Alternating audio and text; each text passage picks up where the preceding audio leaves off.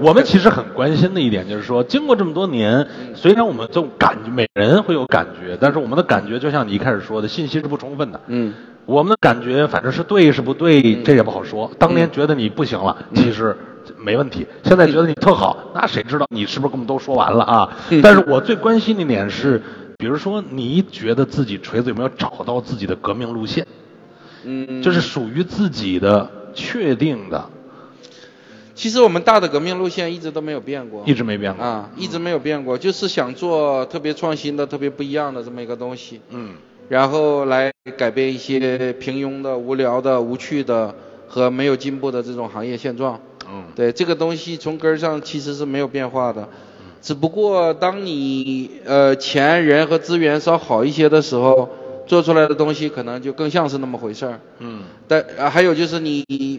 起初条件资源那些都比较差的时候，做出来就不像是那么回事儿。嗯，对，基本是这个差异。但是从我们自身内心的角度来讲，其实都没有什么变化。还有一个很重要的就是说，呃，我们一开始决定走差异化路线，而不是利用我个人影响力，比如说做个贴牌机赚个快钱，是想做高度差异化的这个东西。这个实际上呢，在你人前资源严重不足的时候，就会格外困难。有点像是上次去京东一个活动，我就提到我说，有点像是同样是体操运动员，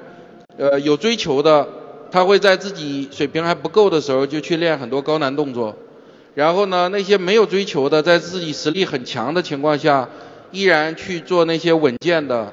不去追求那些高难动作，但是推动体操事业进步的，正是那些本来活儿就不行，还要挑战他妈的高难动作的那些，那才是体操运动员的希望。你明白我意思吧？所以从这个角度上来讲，我们开始走的那么狼狈，走的那么难看，很大程度上就是因为在我们人钱资源都不够的情况下，一直尝试追求一些创新的和差异化的东西，使得你前边呢，呃，更容易丑态百出。